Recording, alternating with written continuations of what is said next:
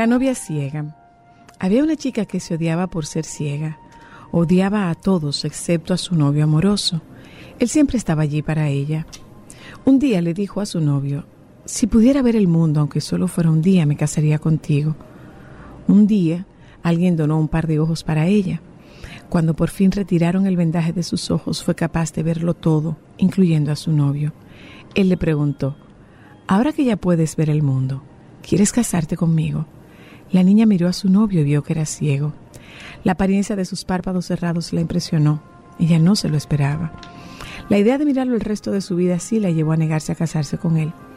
Su novio la dejó con lágrimas y días más tarde le escribió una nota diciendo, Cuida bien de tus ojos, mi amor, porque antes de ser tuyos, fueron míos.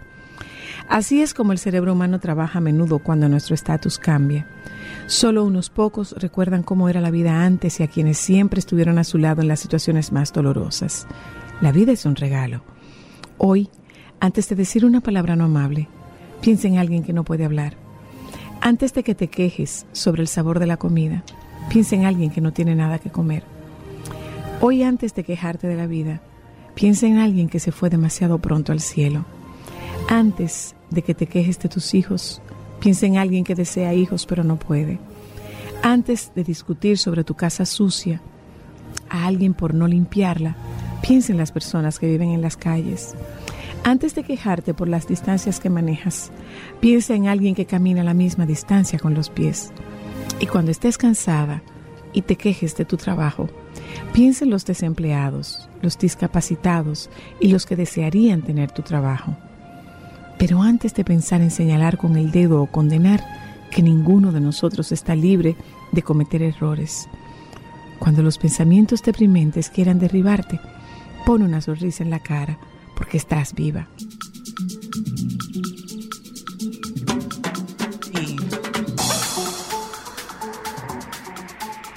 Saludos, buenas tardes. Bien, Joan, o estamos un poquito de greña. No, no, no, no, no, una muy bonita hoy. Espérate, que no es para este lado, es para este lado. ¿Qué?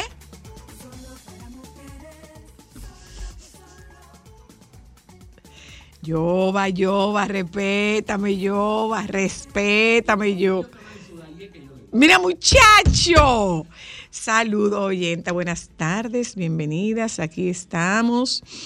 Esto es solo para mujeres. Eh, vamos a.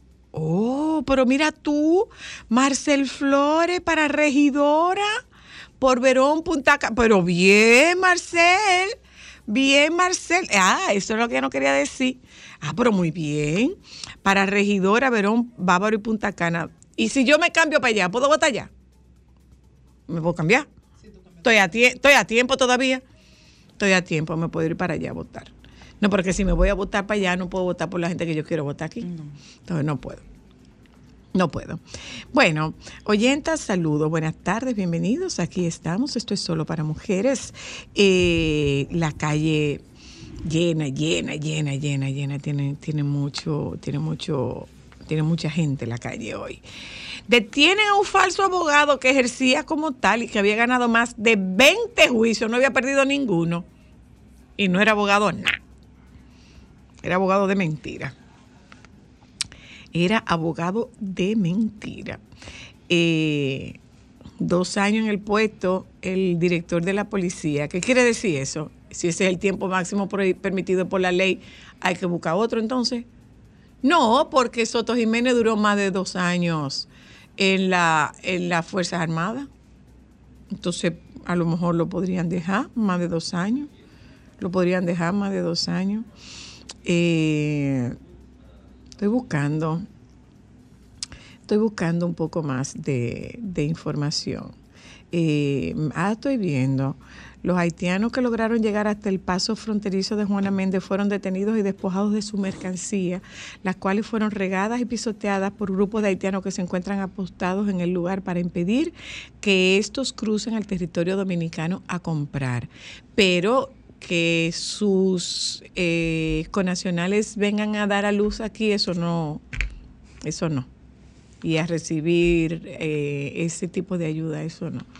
Que no sé si se dan cuenta, son los haitianos contra los haitianos. No son los dominicanos contra los haitianos, son los haitianos contra los haitianos es parte del drama que se vive en la frontera.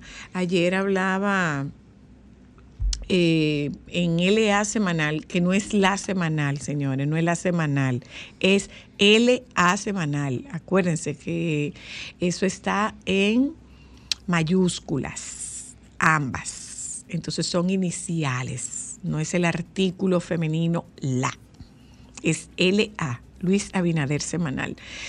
Eh, vi que hablaba el presidente Abinader sobre sobre el tema del dengue ante la pregunta que le hizo eh, una periodista acerca de la campaña del dengue.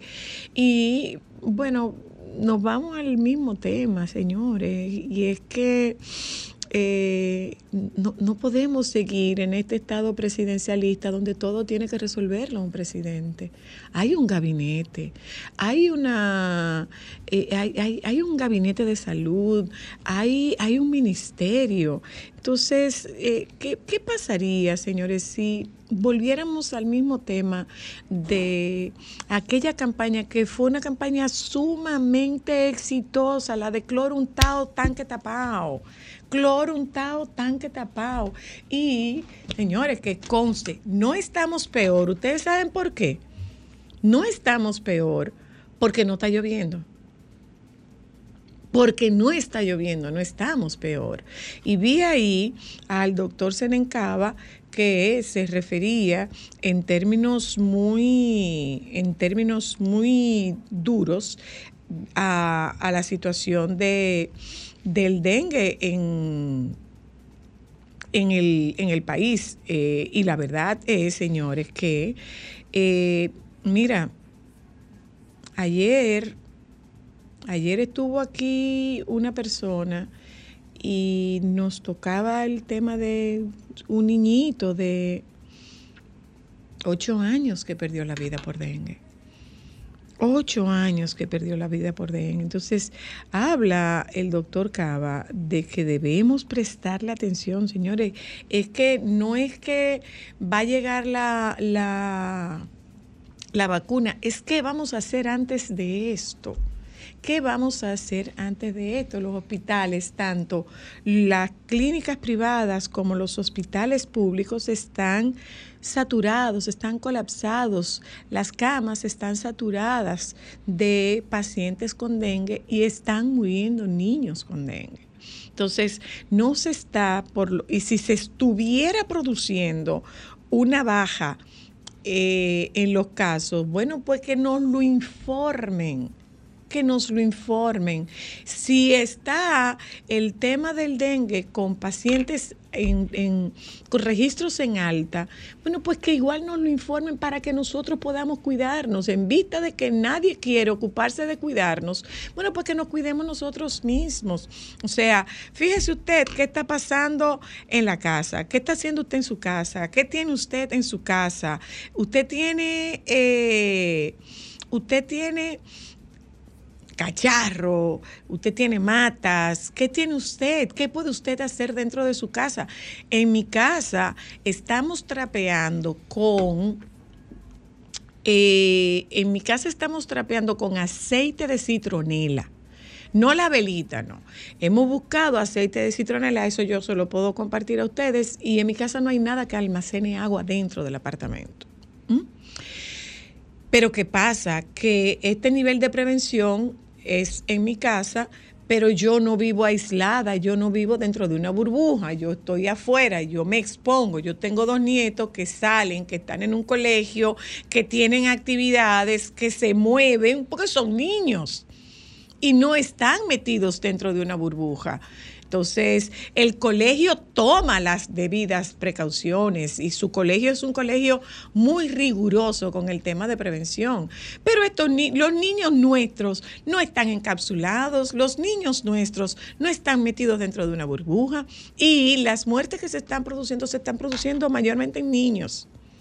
Entonces, vamos a tomar las medidas de precaución, vamos a tomar las medidas de precaución. Eh, volvamos, o sea, si no tenemos campaña, bueno, pues vamos a hacerlo nosotros. Yo no estoy sintiendo, no sé qué está pasando alrededor del barrio suyo, del barrio suyo, del barrio suyo, pero por mi barrio, hace rato que yo no oigo una maquinita de fumigación. Hace rato que yo no oigo el- el- el- la fumigación esta con, con- con humo. Ah, que no es debido, que no es adegua- adecuado, que no es prudente. Bueno, pues entonces díganos que no es prudente, que por eso no se está fumigando con eso, pero díganos algo. Díganos algo, porque mientras tanto hay familias que están perdiendo sus hijos. Hay padres que están perdiendo sus niños. Hay hermanos que están perdiendo sus hermanitos. Y es preventivo, o sea, estamos de acuerdo, nosotros estamos en un, en un país tropical y esto, esto viene todos los años, pero no nos puede agarrar asando batata. No nos puede agarrar asando batata y no puede depender exclusivamente de la voluntad de un presidente, porque para eso un presidente tiene un ministerio, para eso hay un gabinete de salud, para eso hay una dirección de comunicación, para eso hay una oficina de propaganda. Cuesta mucho coger un, un- un spot y volver al cloro untado tanque tapado. Cuesta mucho. Mándemela, que yo la pongo sin cobrar un peso. Y eso es parte de mi responsabilidad civil, ah, de mi responsabilidad social dentro de este medio. Mándemela, que yo la voy a poner y no, no, me, no me lo paguen. No me lo paguen. Pero ayer tuve yo la oportunidad de ver a una persona que vino aquí desesperada, ¿eh? porque un niñito, hijo de una persona muy, muy, muy vinculada él, había muerto de dengue. Y la desesperación que yo le vi a ese muchacho la desesperación, el dolor que rompía ese muchacho por la situación que estaba atravesando su amigo, que no era él, era su amigo que lo estaba atravesando. Pero el dolor, la desesperación de ese muchacho es un muchachito de menos de 10 años. Y murió por dengue. ¿Qué esperamos? ¿Qué esperamos? No puede ser que en este país todo lo resuelva un presidente. No puede ser que todo dependa de la voluntad de un presidente. Hay un ministerio para esos fines. Hay dependencias, hay direcciones. Entonces, señores, háblennos, díganos algo, díganle a esta población, volvamos al cloro untado tanque tapado. Hay que fumigar, fumiguemos. Cada quien en su casa asume lo que puede. En mi casa, repito, estamos trapeando con aceite de citronela y no hay almacenamiento de agua en ningún lado. En ningún lado. En mi casa no hay nada que acumule agua. Nada. Pero yo vivo en un edificio y probablemente no todo el que vive en ese edificio hace lo mismo. Y no todo el que vive en el edificio de al lado hace lo mismo. Pero yo no sé, le pregunto, ¿cuándo fue la última vez que usted oyó que estaban fumigando? ¿Cuándo fue la última campaña de fumigación masiva que usted escuchó, que usted vio? ¿Qué, qué, qué estamos esperando? ¿Qué estamos esperando? ¿Qué estamos esperando? O sea, eh, vino aquí en días pasados el, el médico urólogo que es padre de una niña de 13 años que murió de dengue, la hija de un médico. Hija de un médico. Entonces, ¿por qué no se nos dice la realidad? Porque a partir de la realidad nosotros podremos cuidarnos tendremos que cuidarnos nosotros. No pode- no, y no estamos hablando de dejarlo todo en manos del Estado. No se trata de dejarlo todo en la responsabilidad sobre los hombros del Estado. No, nosotros como ciudadanos podemos hacer cosas, pero tienen que decirnos cuál es la realidad. ¿O ustedes creen que nosotros con una realidad que se nos oculta o con una realidad que no se discute, es que nosotros no nos vamos a dar cuenta de lo que está ocurriendo? ¿Eh? O sea, si yo no lo veo, no existe. Entonces, por eso yo lo hago invisible. Reitero, cloro untado, tanque tapado. Aquí está este espacio a la disposición de ustedes. Mándenme el spot que yo lo pongo. Mándenmelo. Porque lo que yo no quiero es ver a nadie con la cara y la desesperación que tenía ese muchacho por la situación que estaba viviendo su amigo. Que no era ni siquiera su hijo. Era el hijo de su amigo. Era el hijo de su amigo. O sea, ¿qué? ¿Cuántos niños más? ¿Cuántos niños más? Ya volvemos. Déjame cambiar tus días y llenarlos de alegría. Solo para mujeres.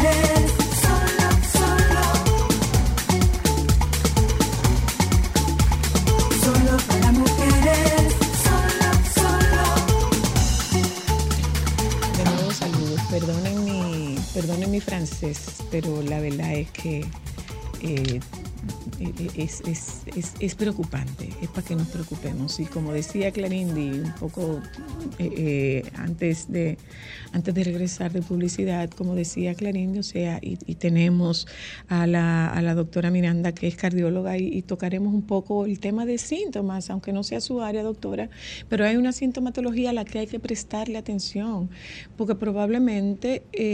y no vamos a responsabilizar a un papá. No se trata de responsabilizar a un papá. Si no tenemos formación, si no tenemos información, yo no sé qué es lo que tengo que hacer. Entonces, eh, para que veamos cuáles son los síntomas que, a los que hay que prestarle atención y salir a buscar eh, ayuda antes de que la situación se complique. ¿Mm? Bueno, le doy la bienvenida a Viena González. ¿Cómo es que se llama? Racataplum. Racataplum. Cuéntanos de Racataplum del Teatro Guloya. Cuéntenos. Bueno, pues muchas gracias por estar aquí de nuevo. Y nosotros estamos haciendo esta obra. Es una obra hermosísima, basada en un cuento que yo le hacía a Dimitri cuando tenía cuatro años. Mm, Y, y entonces, bueno, yo desde siempre me enamoré de esa obra, Dimitri también, había que hacérselo por lo menos dos veces a la semana, ese mismo cuento, leérselo. Y ahora decidimos pues jugar con ese cuento y creamos todo un espectáculo. Ay, qué chulo. eh, partimos del cuento que se llama Rum Rum Cataplum. Nosotros le pusimos Racataplum, porque es como la continuación, Rum Rum Cataplum, Racataplum. Eh, entonces, un- una, una comedia para todas las edades. Todo el mundo que tenga un alma de niño o niña se va a encontrar con esta obra y la va a disfrutar. Es muy colorida, muy musical. Tenemos unos 20 sonidos. Como 21 instrumentos se tocan en la obra. Ahora qué tal, En Dimitri vivo. Rivera Ay, aquí? Dimitri, qué chulo. 21 instrumentos diferentes se hacen en vivo, pero tenemos otros grabados, hay música grabada, canciones eh, compuestas especialmente para la obra, bastante musical. eh, son dos clowns que juegan, ¿no? Todo el tiempo en el escenario, tenemos títeres, teatro de sombra, Ah, qué chulo. Eh, también, bueno, diferentes tipos de títeres, objetos que se convierten en títeres y también marionetas, o sea, hay de todo, es muy colorido, es muy divertido. Empezamos este fin de semana y la verdad que la recepción ha sido qué fabulosa. chulo, qué chulo. De más está decirle todo lo que nosotros nos divertimos. Hay una cosa y es que nosotros estamos viendo un crecimiento del teatro, definitivamente. Es mucha la propuesta que hay, eh, que las salas son insuficientes, pero hay más salas para teatro Claro. ahora mismo. Sí. Seguirá siendo insuficientes y si so- seguirán siendo insuficientes y si son insuficientes es porque hay mucha demanda. Claro, claro. Eh, claro. Y, y todos los espectáculos que se están presentando, los espectáculos teatrales que se están presentando, son espectáculos que están teniendo una muy buena asistencia. Y con relación al tema de teatro de niños, bueno, y, el tema del cuento, yo, en la pandemia yo les leía un cuento a los niños. Y como tú decías, para todo aquel que siente alma de niño, y resulta, me, me- me ocurrió algo muy curioso, y era ver cómo los adultos decían, por favor, vuelve a hacer el cuento. Por favor, vuelve a hacer el cuento. En días pasados se queda mi nieto mayor a dormir conmigo y me pide que le lea un cuento. Ese cuento terminó siendo tres. O sea, leímos tres cuentos. ¿Y por qué, por qué comento esto? Porque estamos dejando de lado la, la costumbre, no ya de leer, pero sí la costumbre de contar cuentos, de contarles cuentos a los niños. Y, y tú me estás diciendo que tiene toda esta propuesta. Qué interesante, cuando nosotros nos estamos quejando tanto de que los niños están pegados a las tabletas, de que los niños no tienen actividades que hacer, y no es cierto. Bueno, pues eh, respondiendo precisamente a eso, siempre para, para mí siempre ha sido muy, muy importante hacer teatro para toda la familia, para todas las edades, porque yo me enamoraba de los cuentos que le hacía a él, y yo los sigo comprando, y a mi hija.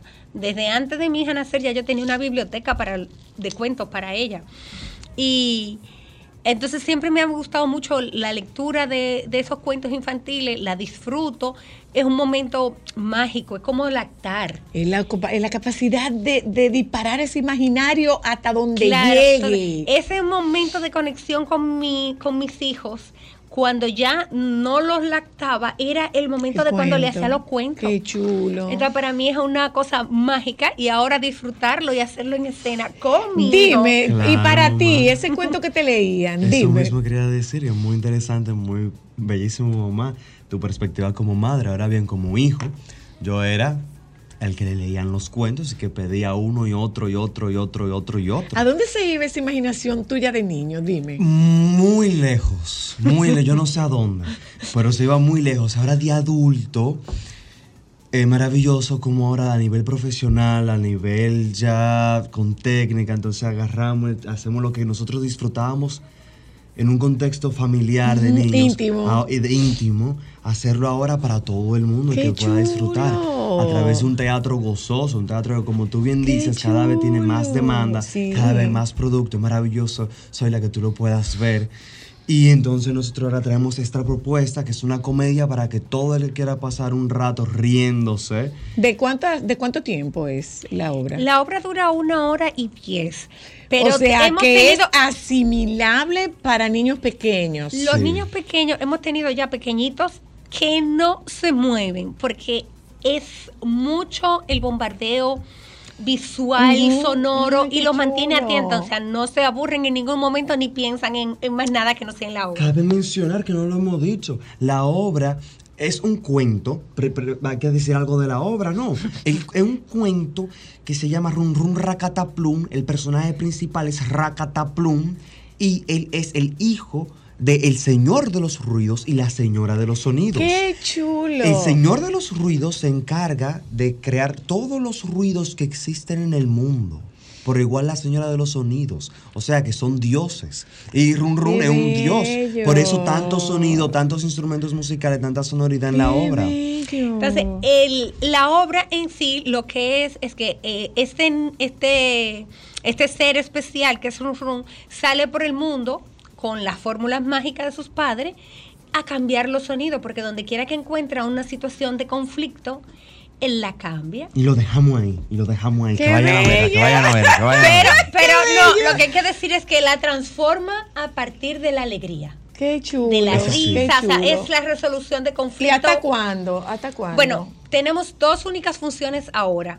Este fin de semana, viernes, Viernes y, y sábado. sábado, a las Puede que venga otra temporada En por ahí. Pero la primera temporada se acaba este viernes y sábado. En Guloya. En sí, Guloya. a las seis y media, a un precio súper asequible Viernes y para, sábado. para niños y estudiantes y adultos mayores 500 pesos y, adu- y, y los demás en general. Ah, pues yo, yo estoy en 700. adultos mayores, yo entro ahí. Otro 700. detalle, otro detalle, que la obra está adaptada y montada como si fuera un circo. Eso iba a preguntarte, sí, ¿qué, qué, qué tanto de interactiva tiene la obra? Sumamente interactiva. interactiva. Porque eh, el personaje mítico, el Rakataplum, tiene muchas, eh, todas sus interacciones son interactivas con el público, especialmente con los más Con los más pequeños. Ahora bien, también tiene muchísimas interacciones para los adultos, provocaciones para los adultos, provocaciones para los adolescentes. Todo el tiempo, cada cierta, cada, cada, cada escena es con un público objetivo en mente. Ah, qué bien, Claro. qué bien. Bueno, pues, Se gracias, disfruta mucho. y es, una, sábado. es una obra hecha en familia porque actúa Dimitri Viena, padre e hijo, y la dirige Claudio, que es el padre. Qué chulo. Mi esposo. Es una obra para todas las edades. Hemos tenido unas señoras chula, ¿eh? Que no paran de reír, que se ponen malas de la risa y salen agradeciendo que han vuelto a sentirse niñas sí. y niños. Así gracias, que los esperamos a sábado todos. en Teatro Guloya.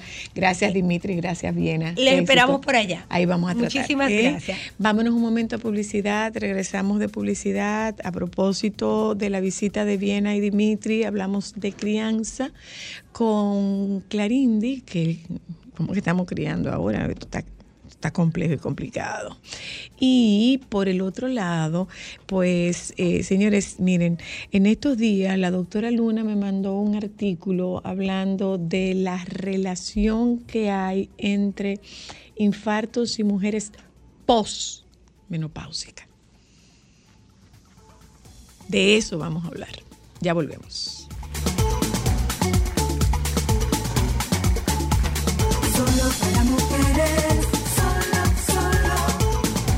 solo.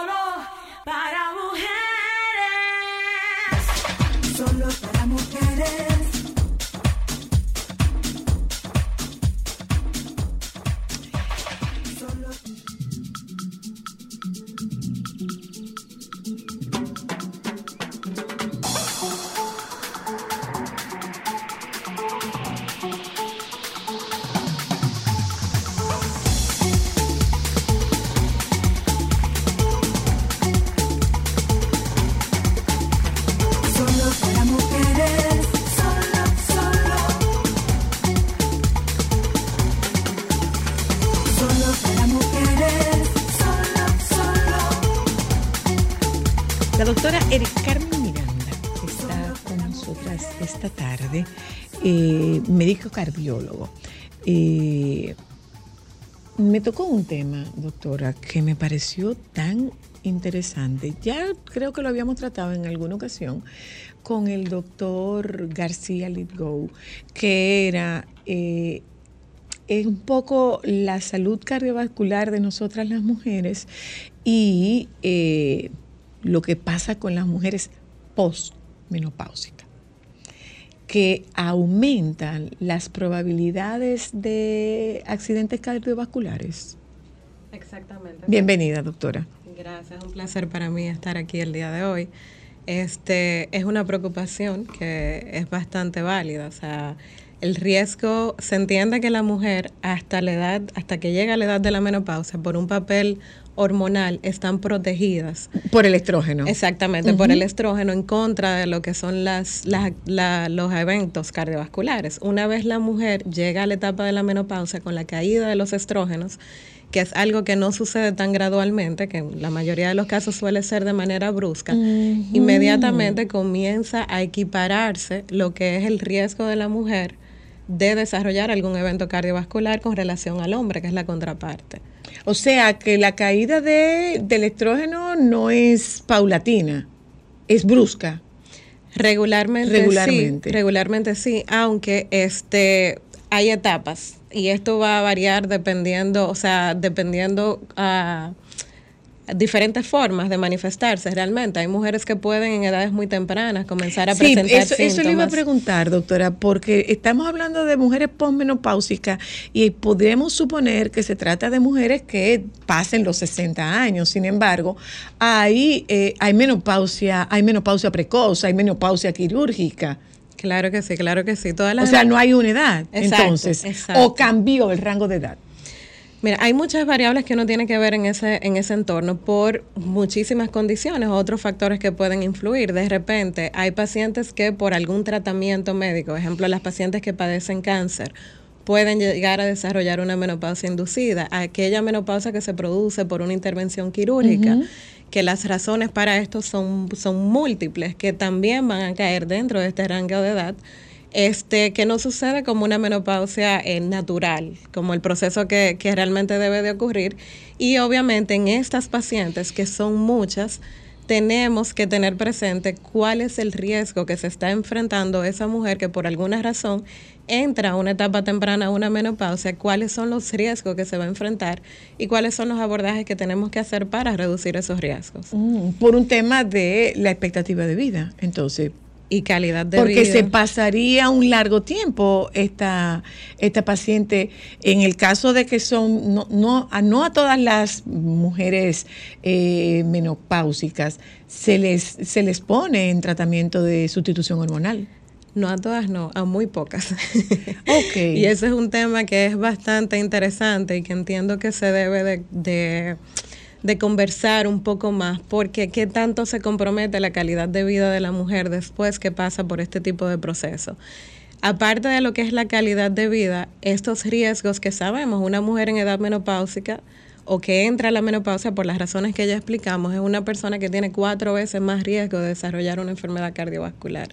Una de cada ¿Eso dos por qué? ¿Por el tema de los por el estrógenos? tema de los estrógenos y el papel productor. El estrógeno prácticamente va a proteger la mujer y tiene una función a nivel de todo lo que es la, el- la biología del cuerpo humano y tiene una fu- función protectora. Inmediatamente cesa esa función protectora, pues prima lo que son todos los factores inflamatorios, hay aumento de colesterol, del colesterol LDL, hay aumento de lo que es la, la- el peso corporal de la mujer, hay depósito de grasa a nivel visceral, que también es un factor de riesgo importante.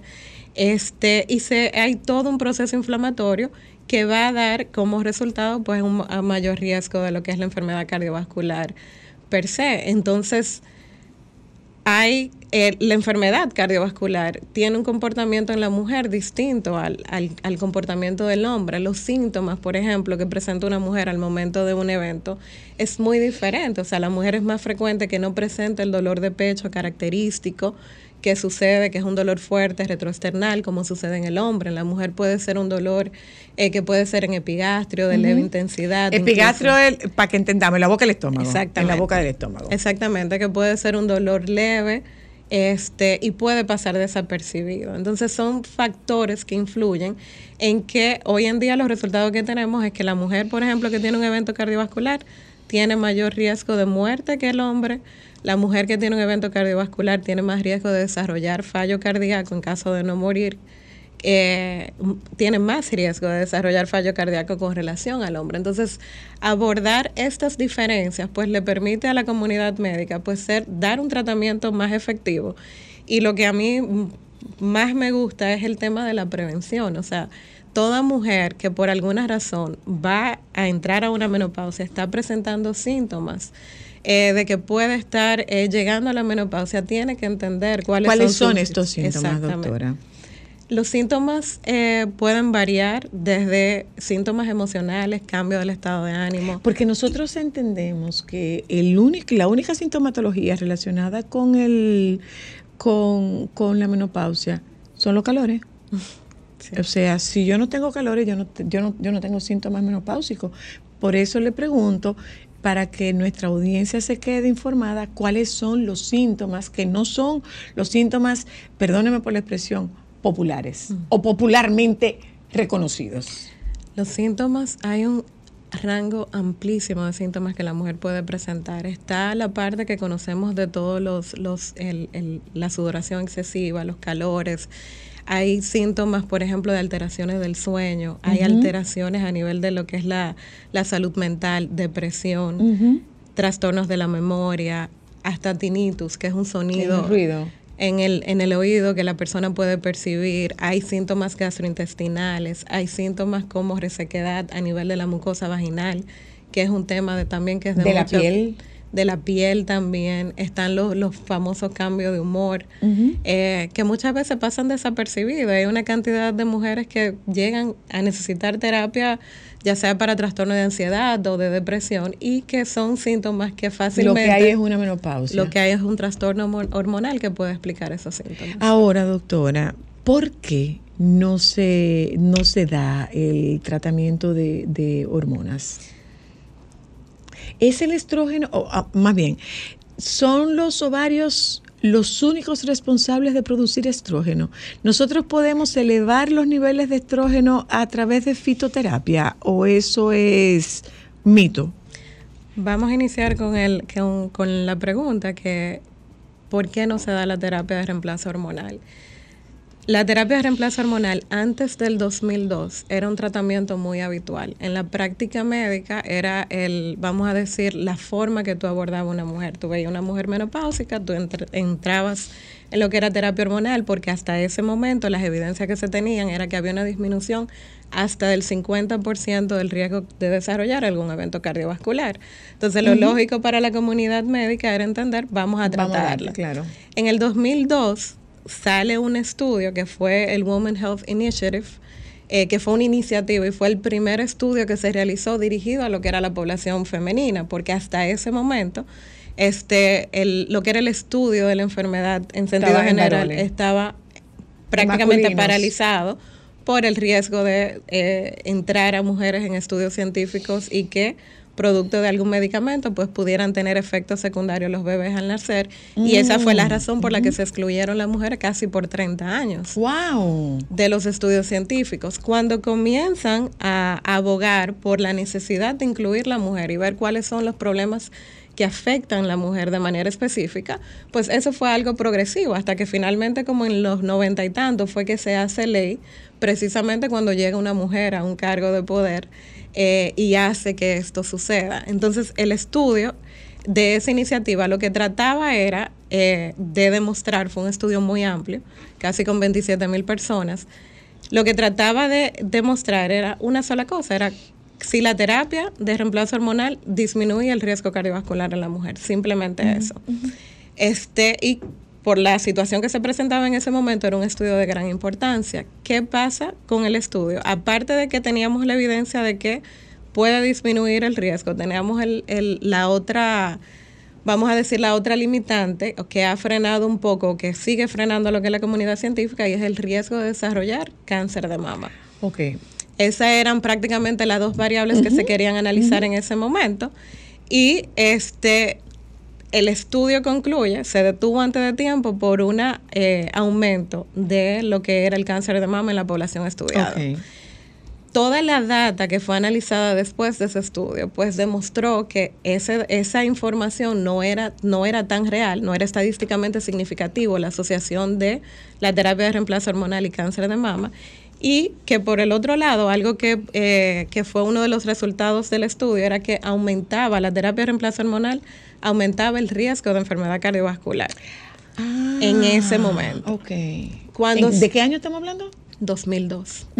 Después que se analiza la data en estudios posteriores, pues eh, se establecieron cuáles eran las razones por las cuales se llegaron a esas conclusiones. Las mujeres que fueron incluidas en el estudio eran mujeres que en promedio tenían más de 64 años, Ok. eran obesas, fumadoras, o eran mujeres que ya muy probablemente tenían enfermedad cardiovascular manifiesta y por eso el estudio arrojó esos resultados. Ok. La evidencia hoy en día que se tiene, que es muy vasta y amplia, es que mientras más temprano tú inicias la terapia de reemplazo hormonal, mayor protección para una enfermedad cardiovascular y para todas las complicaciones, no solamente cardiovasculares, sino la osteoporosis, que es un tema también sumamente importante cuando hablamos de, de este tema de terapia de reemplazo Con hormonal. terapia de reemplazo hormonal. es una prevención. Ok. Hay una cosa, doctora, y es, es importante, Clarinde, cuando quieras, ¿eh? es, es importante, eh, doctora, que podamos establecer que nuestra fisiología es diferente. Porque pensamos que nuestras únicas diferencias están en nuestra fuerza y que nuestras únicas diferencias están en nuestros genitales. Los genitales masculinos están expuestos y los de las mujeres no están expuestos. Pero son dos organismos completamente diferentes, con funcionamientos diferentes. Exactamente, y en el aspecto cardiovascular eso se prueba, o sea, se evidencia, y también eh, en muchísimos aspectos. Entonces, la necesidad, o sea, si estamos hablando que hasta el 2000 no teníamos evidencia de cuál era el comportamiento de la enfermedad en la mujer, eh, no solamente cardiovascular, sino en sentido general. Entonces, ¿qué tiempo realmente tenemos haciendo estudios específicamente en la salud femenina? Hay problemas como esto, que es la, la menopausia, que tú dices, bueno, no es una enfermedad, pero es algo que aumenta tu riesgo de padecer una condición X, de padecer infarto, ACV, demencia, y limita considerablemente tu cantidad de vida. Y es una condición que afecta a la mitad de la población mundial. Si tú pones otra condición que afecte a la mitad de la población mundial, que tú tengas opciones terapéuticas, entonces ¿cuál sería la conversación? que estuviéramos teniendo ahora. O sea, fuera algo que quizás todo, no tan solo la población médica, sino también las la población en sentido general, tuvieran más información de que esta sí puede ser una opción para tú mejorar tu calidad de vida y disminuir el riesgo que tú tengas de presentar eventos cardiovasculares. Yo le preguntaba sobre la fitoterapia y si efectivamente este tema del reemplazo hormonal solo puede ser eh, logrado a través de fármacos. Si comiendo X cosa, comiendo, yo me acuerdo que era como yautía o algo así, ¿qué cantidad de yautía tengo que comer para yo poder conseguir eh, retener esta, esta dosis necesaria para que mi organismo esté protegido? Eso por un lado, pero por el otro lado también, eh, ¿qué significa eh, la ingesta de este almidón con miras a la elevación de mi azúcar en sangre o de mi colesterol? Eh, eh, es un poco, si puede haber este recurso natural para yo poder palear la situación que me puede presentar eh, la, la ausencia de estrógenos en mi cuerpo. Mira, cuando hablamos, por ejemplo, de evidencia, es difícil tú probar el efecto de un medicamento que incluso tú lo puedes reproducir. Imagínate qué tanto podemos haber, ver, qué tanta evidencia podemos tener con relación a, a todo lo que trata de ver como medicina funcional o alternativas que tenemos. La nutrición tiene un impacto vital en todo lo que es eh, el, el riesgo, disminuir riesgo de, en cuanto a poder eh, delegar completamente lo que es la producción de estrógeno a, a una sustancia natural dada, entonces, ¿qué te diría? Es algo que no te va a hacer mal si lo quieres, si lo Pero quieres no te lo va a resolver. Pero no te lo va a resolver el problema. Y sí tenemos opciones que te pueden resolver el problema y que por lo tanto pueden ser una alternativa para eh, poder tener esa disminución de riesgo como tal. Entonces hay que tomar en cuenta eh, precisamente eso en el ambiente. Cuando tú hablas de prevención en sentido general, ¿cuáles son las recomendaciones que tú das? Todo lo que tiene que ver una parte nutricional efectiva es sumamente importante. Cuando nos vamos a lo que es el estilo de vida, actividad física, el ejercicio también va a tener un impacto importantísimo. Algo que muchos... ¿Qué tipo de ejercicio, doctora? Recomendación, actividad física de moderada intensidad, so, caminata, eh, 150 minutos eh, a la semana. semana. Esa es la recomendación eh, con relación a lo que es... Pero también hay un tema, y estoy, pre- estoy preguntando como parte interesada. O sea, el, el- el sábado yo cumplo 62 años.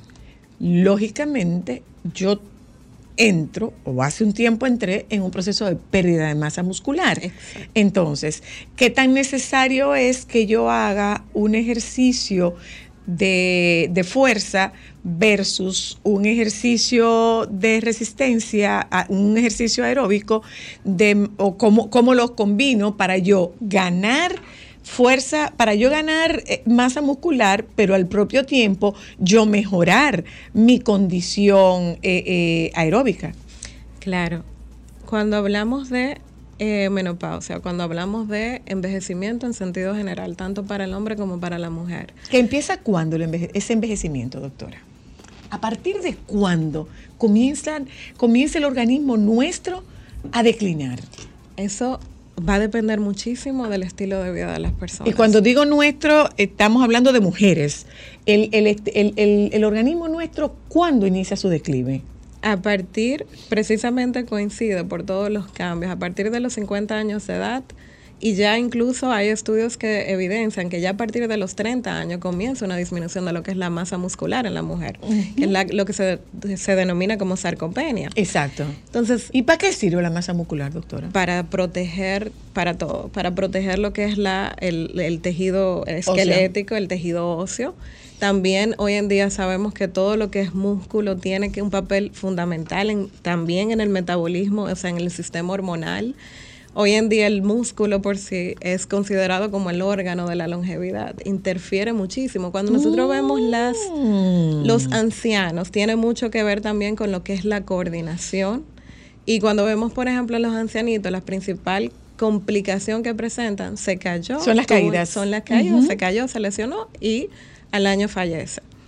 Entonces, tener una masa muscular saludable te va a ayudar a tú mantener una coordinación, a mantener un buen metabolismo hormonal y a tú también tener un metabolismo más activo para evitar lo que es la ganancia de peso y demás. Entonces, es muy importante. Ya La ganancia del- de peso y todo lo que deriva de la ganancia de peso. Resistencia a insulina, hígado graso, diabetes y demás. Entonces hay un papel importante que tenemos que eh, tener en cuenta, no solamente con la actividad de fuerza, sino también con la nutrición. La ingesta proteica es algo que regularmente nosotras las mujeres tenemos eh, más deficiencia de eso porque Vivimos dieta eternamente. Exactamente. Y nos acostumbran a que la dieta que funciona, la dieta correcta, La restrictiva. es la dieta restrictiva. Y nos hacemos más mal que bien. Yo voy a llevar a la doctora para mi casa. O sea, recoja una maleta que se va para mi casa, doctora.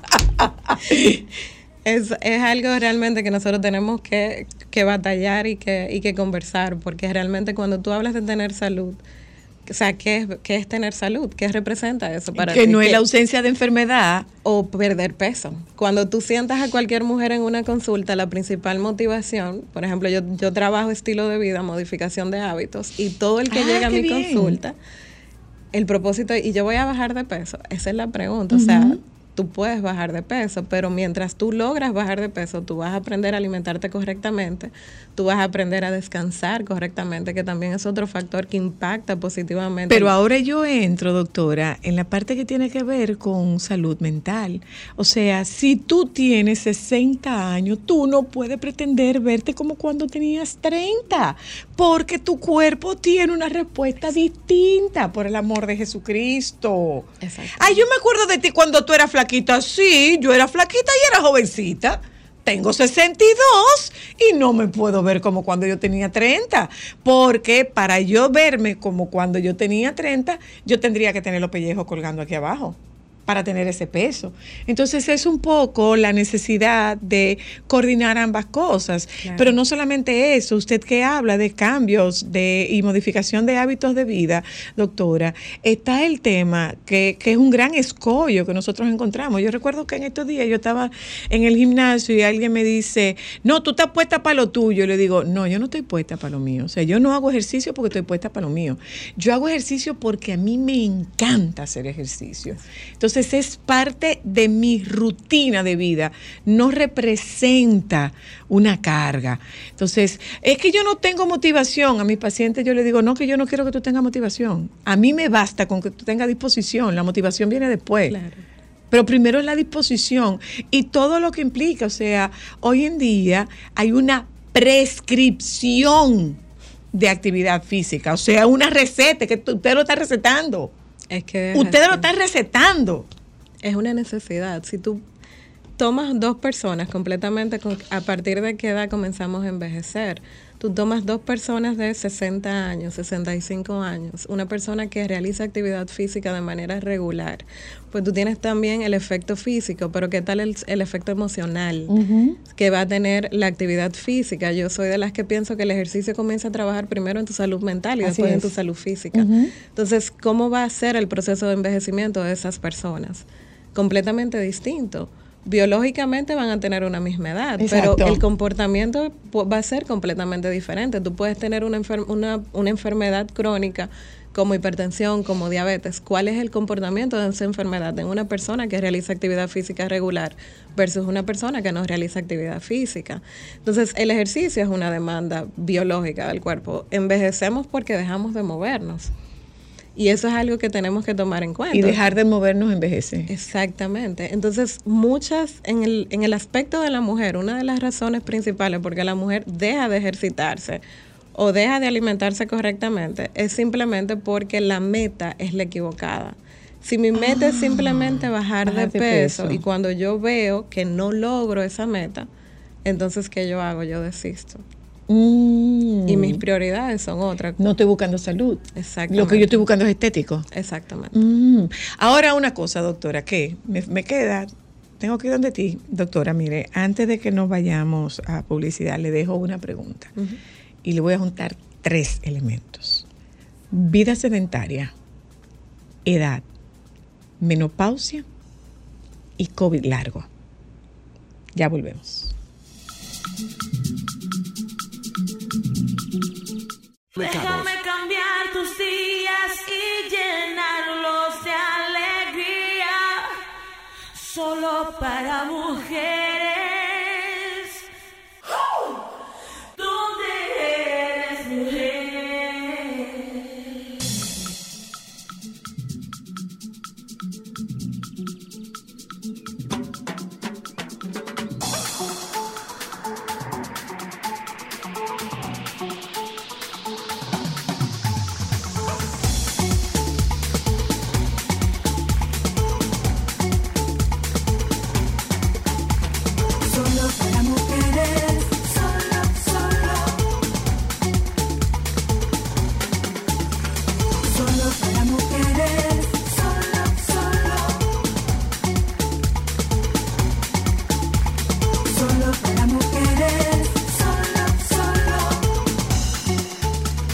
Pero qué conversación tan interesante, Clarindy. Tú, bienvenida.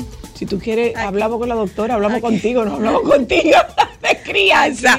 Eh, le abrimos el teléfono a- al Claro. auditorio. Aquí el programa que se hace detrás de Sí, cámara sí. eh, eh, eh, le pregunté, doctora, vamos a ver, déjenme contestar esta llamada. Buenas, hello. Nada, Alejandro, no hay forma. No, no, no, no, no, la, no, no se queda, no se queda, no se queda. Bueno, eh, esa línea tiene rato sonando. Dice que tiene 20 minutos y 39 segundos sonando esa línea. Y no, eh, inténtenlo otra vez. Nosotros estamos conversando con la doctora Miranda, médico cardióloga, y le preguntaba a la doctora, ¿se juntaron eh, el hambre la gana de comer? o sea, edad, vida sedentaria, COVID, eh, menopáusica, ¿qué se hace, doctora? ¿Cómo, ¿Cómo yo consigo una buena calidad de vida? Dígame, ¿cómo lo, ¿cómo lo hacemos, doctora? ¿Cómo le ganamos a México? Porque ya no es a Cuba. Creo que lo principal es tú tener eh, un objetivo claro. ¿Cuál es la calidad de vida que tú quieres tener? ¿Cuál es el estilo de vida que tú quieres eh, disfrutar? Y en torno a eso, tú comienzas a accionar. ¿En qué sentido? Cuando tú vas a donde un cardiólogo, cuando tú vas a un endocrinólogo, a un neumólogo, a don- donde tú quieras, las recomendaciones son las mismas. Tienes que comer sano, hacer ejercicio, descansar. El problema es en el cómo yo hago eso. Muchas de las personas se encuentran buscando lo que es una motivación. Envejecimiento no es como que tú tienes una fecha de caducidad, ya tú tienes 60 años, no puedes hacer más nada, ve, acuéstate y ya y espera el último día. No, o sea, hay muchas cosas que tú puedes comenzar a disfrutar en esa etapa de tu vida donde quizás tus necesidades no son tantas. Entonces, Exacto. una persona que no tenga un propósito para levantarse de la cama cada día, o sea, ¿cuál va a ser la calidad de vida que esa persona pueda tener? El ejercicio es una demanda. La suya y la de su entorno. La suya y la de su entorno, porque el entorno tiene que cuidar. Exacto. Exacto. Y a medida que se pierde la independencia, también se Que el, el. Instagram de la doctora no. No, no, no, no, no, no. No, no, no, no, no. El Instagram de la doctora no. No, no. Ningún Instagram de ninguna doctora. Que aquí estamos hablando cosas muy serias. No, no. No, estamos hablando cosas muy serias. Este que vino a pedir el Instagram de la doctora. No, mírale el anillazo a la doctora. Tú te estás poniendo loco, muchacho. Mírale el anillazo a la doctora. Una se fue. consulta. Ni eres mujer ni eres menopáusico. Permiso. Tú no eres mujer ni eres menopáusico. Permiso. Aquí no se respeta, doctora. Eh, Le, te- le decía, le decía, doctora, que este tema tiene una particularidad y es que no se compromete mi salud solamente. Yo comprometo a los que están a mi alrededor. Vamos a ver, doctora, si, si se arregló el teléfono. Aló, buenas. Buenas. Le escucho. Mire, no es, solo para mujeres, solo para entremetidos como yo. Mire, la, Se cayó, don. No le puse la mano al teléfono, se cayó. Se cayó, don. Hola, aló. Sí, buenas, hola, Le- ¿me escuchan? Le escucho, ahora sí.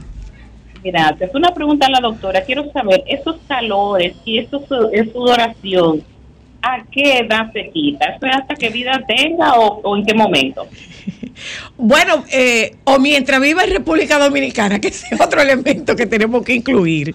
Eh, hola, aló, buena. le escucho. Mire, me excusa, yo soy hombre, pero es solo para entremetidos también, no solo para... Dígame a ver, dígame a ver. Por ejemplo, yo estoy escuchando a la doctora y estoy convencido que la edad adulta, sin ejercicios, sedentaria, comer a lo loco, acumulando grasa, sin hacer ejercicio, es fatal. Y lo que ella dice me está dando la razón para cuidarme.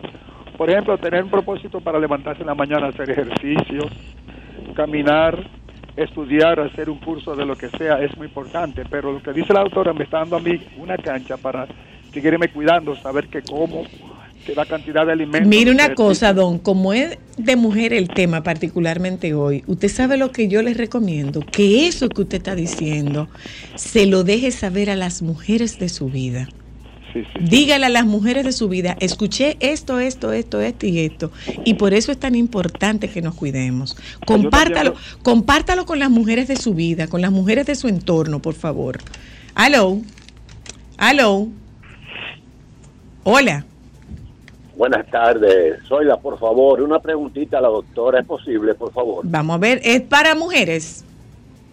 Eh, no, no, es mía, una preguntita de, de una pastilla, por favor. Eh, diga la pregunta de la pastilla, señor.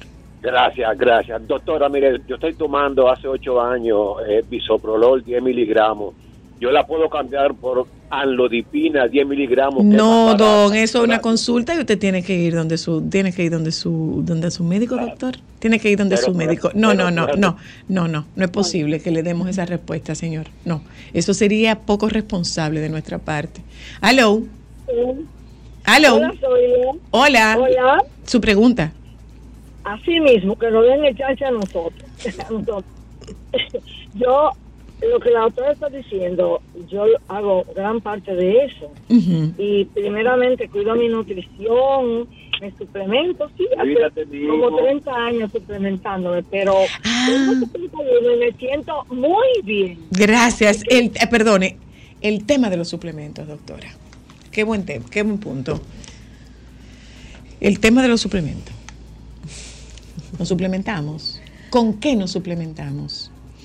Primero, ¿A partir de qué nos suplementamos, doctora? a partir de yo tener 100% segura de que mi nutrición y que mi alimentación es la óptima. Porque muchas veces, o sea, hoy, ahora mismo es tendencia de que las personas están tomando de todo, suplementos, porque son naturales. Hay un eh, hay un consumo, vamos a decir, todo el mundo Naturales no son, si están en un pote no son naturales. Exactamente, entonces tú tienes que ver que no todo le funciona a cada quien. Hay riesgo. Yo tuve el caso de una paciente que recientemente estaba tomando potasio porque se lo recomendaron en un en un gimnasio y cuáles son las alteraciones que puede traer ese consumo de ese suplemento natural. O en un que TikTok también. Exactamente. mucho Entonces, todo. yo entiendo que antes de entrar en el tema de la suplementación, yo tengo que evaluar qué tan bien está mi alimentación.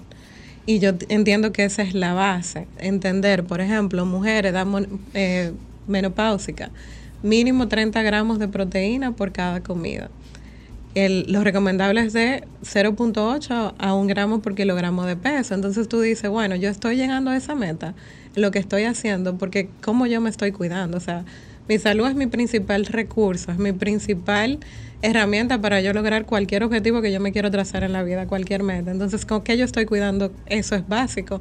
Alimentación, descanso, actividad física y relaciones sociales. Nosotros tenemos una joya, señor, en la, en la despensa, la sardina. Exacto. Nosotros tenemos una joya, la sardina. Eh, bueno, que pescado, que me mandaron a comer pescado, pero que el pescado está muy caro. La sardina no está cara. Exactamente. Entonces, calcio, por ejemplo, ¿qué alimentos pueden tenerlo? Salmón, las hojas verdes, que también puede que tantas veces en la semana yo estoy ingiriendo esto. Eh, realmente la dieta de nosotros que es común del dominicano, o sea, ¿qué es lo que conlleva? Entonces, yo comienzo a introducir variedad en mi, en mi alimentación y a partir de ahí yo puedo entender. Mira, me puedo suplementar con un objetivo específico. El magnesio, por ejemplo, es algo que yo recomiendo muchísimo, sobre todo en las noches, porque te ayuda ¿Qué tipo con... de magnesio, doctor? Porque hay como 300 millones de tipos de magnesio. ¿Y dices, yo cuánto? quiero magnesio. ¿Y cuánto? ¿Y cuánto? ¿Y combinado con dosis? qué? Porque entonces, y que si tiene tal cosa, ¿cómo se compra un magnesio en este mundo?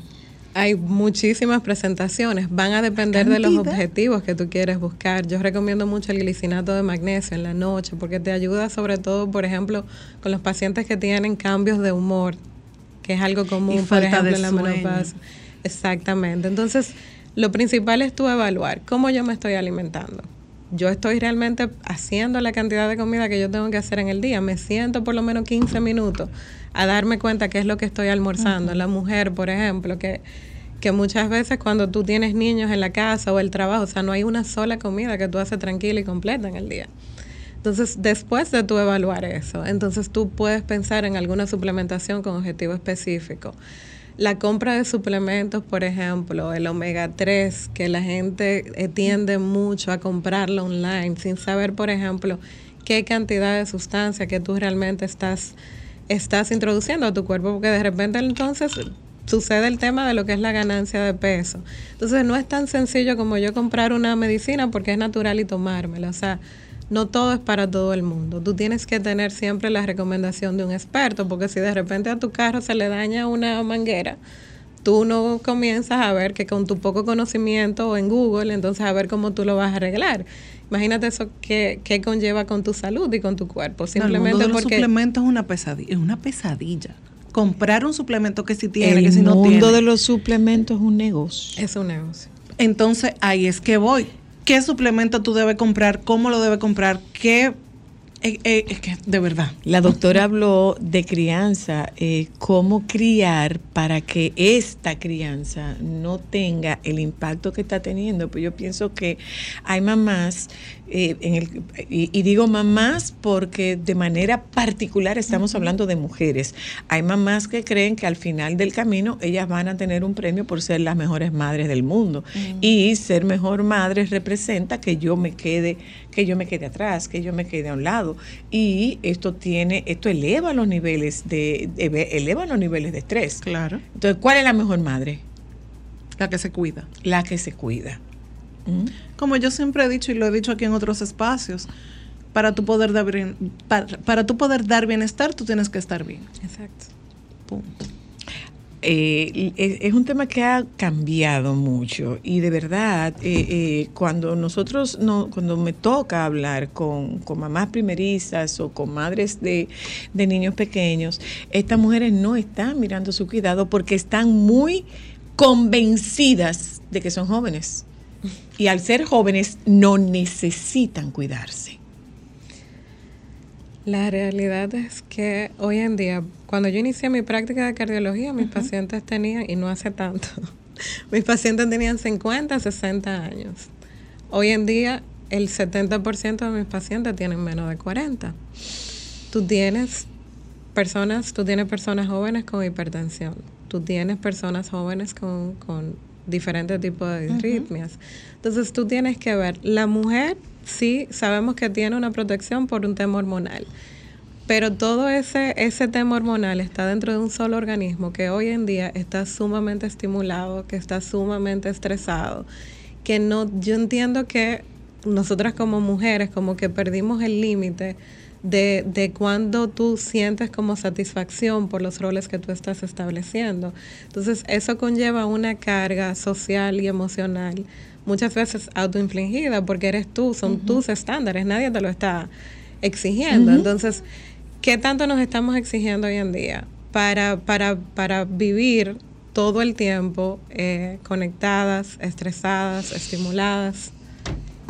Entonces son factores que tenemos que ver. Al final el impacto lo vemos en la salud, presión arterial elevada, frecuencia cardíaca elevada, eh, que si las arritmias, la falta de sueño, el insomnio, el sobrepeso también. El sueño tiene un factor importantísimo en eso. Los trastornos de ansiedad, todo el tema con la salud mental. Exactamente. Que para mí es un Las tareas. No hablemos de ese tema. Las tareas, Clarinde, tú tienes que volver, porque yo no sé si tú te diste cuenta cómo Ay, nosotros sabes. hemos quedado como embobá con la doctora. Ay, tú sabes que yo no tengo Ay, yo problema estoy con embo- embobá con la doctora. Yo no sé ustedes, pero yo estoy embobadita A, con mí- la a doctora. mí ya ni me piden cédula allá abajo. ya. Me- hoy me dijeron, tú te tenías mucho tiempo que no venía, así que está la escucha. Hola, volver". hello, hola. Aló, buenas, aló, buenas tardes, ¿cómo está Zoila? Bien, gracias. Yo preferiría que fuera una mujer que nos llame. ¿No le importa? Está bien. Ok, gracias. Ay, qué amable, tío Manuel. Nos felicita por el Caribe. Esa línea tiene problema. La línea 5 tiene problema, ¿eh? Tiene problema la línea 5. Hola, hello. Buenas tardes, Zoila, ¿cómo estás? Bien, gracias. Qué bueno. Mira, para consultar con la doctora, yo voy a cumplir 45 años y en días pasados a mí me dio como tipo gripe, pero eran como unos sudores y una cosa que no se sabía de dónde venía eso. Y cuando fui donde una doctora general me mandó a que me chequeara con el ginecólogo porque posiblemente estaba entrando en la etapa de la menopausia. Mi pregunta es, ¿a qué edad realmente inicia este tema? Mm. Ay, y se quedó, gracias. Y se quedó una pregunta, que a qué edad se acaban los calores, doctora. que a qué edad se acaban los calores. Y yo, más que a qué edad se acaban los calores, se la voy a cambiar la pregunta, doctora. ¿Se acaban? Mudándose de la otra cuarta parte de isla que nos queda. Todo, todo, todo el tema eh, hormonal y de la menopausia, todo, a mí me encanta porque por lo menos comienzan a surgir las preguntas. Antes eso eran eh, conversaciones No, que eso no se habla, tenían, claro que no. que no se tenían, pero son preocupaciones reales. Eso va a variar de, de mujer a mujer. Hay personas, o sea, antes de manifestarse una menopausia, porque cuando nos vamos a la definición de menopausia per se, es simplemente el cese de la menstruación durante un año.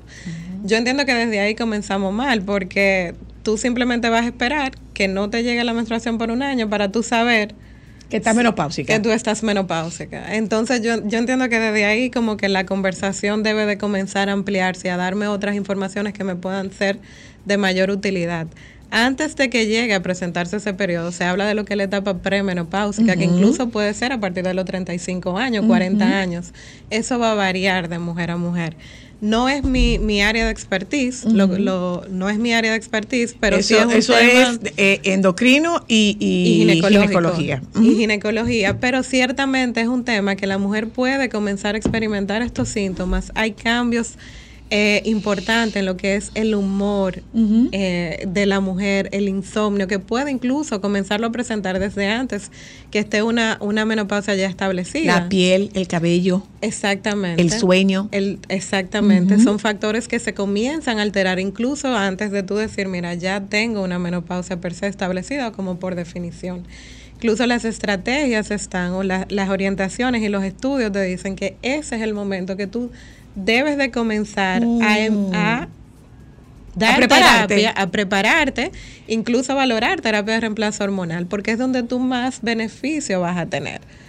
Doctor, una pregunta. La, la parte preventiva de la salud, la parte de, de iniciar, digamos que consultas antes de que hayan situaciones donde no hay un retorno o donde el retorno se, se torne un poco más cuesta arriba, ¿qué se sugiere desde la medicina en la parte preventiva y a partir de cuándo, a partir de qué uno debe cuidarse? ¿Cada cuánto tiempo ir al cardiólogo? ¿Cada cuánto tiempo? Si se tiene que ir al cardiólogo simplemente pasa a ver si está todo bien por ahí. ¿Cómo, O- cómo o- se hace? O ir al cardiólogo porque te mandaron a hacerte una evaluación porque te van a hacer una endoscopía. ¿No Eh, es exacto. ¿No es? O sea, ¿cómo se hace esa parte de, de la medicina preventiva a nivel de cardiología? A nivel de cardiología, nosotros tenemos varios aspectos que tenemos que abordar. Las enfermedades congénitas pueden ser trastornos de nacimiento que pueden, incluso hay formas más leves que pueden pasar desapercibidas hasta una etapa adulta. Entonces yo entiendo que indistintamente de la edad, y gracias a hoy en día eso es algo que lo vemos mucho en la práctica, que el pediatra ya está refiriendo al niño para una evaluación cardiovascular, ya sea porque se va a realizar algún procedimiento o simplemente como parte de su protocolo y su esquema. Y es importante para tu poder detectar cualquier condición que pudo haber estado de nacimiento y que pasó desapercibido en los chequeos previos del niño. O sea que partiendo desde ahí, todos tenemos que tener por lo menos un chequeo cardiovascular. Las recomendaciones actuales indican, o sea, no solamente tiene que ser el cardiólogo, sino un médico, un médico internista, Sí, un sí, médico claro, un general. internista, ok. Tener un chequeo preventivo anual es sumamente importante. ¿Por qué? Tú tienes condiciones como hipertensión, que son condiciones que pasan totalmente desapercibidas, es asintomática en la mayoría de los casos, pero sin embargo es una condición que te pone en riesgo para tú desarrollar diferentes tipos de eventos, no solamente infartos, accidentes cerebrovasculares y demás. Entonces, tú puedes tener tu presión elevada y no saberlo. Entonces, por lo tanto, un chequeo anual simplemente te puede ayudar a tú detectar esas cosas a tiempo. Yo creo en la prevención activa. Claro. ¿Qué es una prevención activa? Si Aunque tú- los seguros no. Lamentablemente. No, los seguros no. Los seguros prefieren pagar cuando a ti te internan que pagarte cuando para que tú prevengas. Me diste por el pelado. Señor. Exactamente, la prevención activa que es, si yo tengo herramientas a la mano que yo puedo eh, utilizar, ejemplo, un ecocardiograma, que si tú te vas, por ejemplo, a las guías que nos rigen, que no son dominicanas porque no, no, no tenemos, son estadounidenses, las guías van siempre enfocadas a costo-efectividad. Porque el sistema de salud de Estados Unidos y Europa es distinto, pero de repente si tú con un ecocardiograma puedes identificar que una persona ya viene teniendo problemas de presión arterial o es una persona que quizás que es deportista, que viene haciendo ejercicio y tiene algún cambio a nivel cardiovascular, que son personas que se asumen sanas porque están haciendo deportes sin ningún tipo de orientación previa. Entonces son herramientas que tú puedes tener perfectamente a la mano. Yo tengo pacientes que son atletas y se hacen su chequeo cardiovascular anual. Cualquier cambio que tú puedas ver desde tú tener una base, pues te lleva a una acción de tú decir, espérate, mira, vamos a, a ver qué está pasando, si esto es algo que tenemos que dar importancia. Gracias, doctora. Eh, ¿dónde, ¿Dónde está usted, doctora? ¿Dónde está su consulta? Mi consulta está en Mitral, eh, Cardiología y Bienestar Integral. Es un centro que aperturamos eh, recientemente, en ¿Dónde? mayo, en Arroyo Hondo. En Arroyo Hondo. Gracias, doctora. ¿Pero Arroyo Hondo para allá o Arroyo Hondo más para acá? Eh, en camino chiquito. Gracias, doctora Miranda, qué gusto. No se nos pierda, venga con más frecuencia. Eh, yo la quiero mudar para mi casa, que recoja, que va a vivir en mi casa ahora. Gracias a ustedes, nos juntamos mañana, si Dios quiere. Los compañeros del Sol de la Tarde están aquí. Clarinde, tendrás que volver. Quédense con ellos, por favor.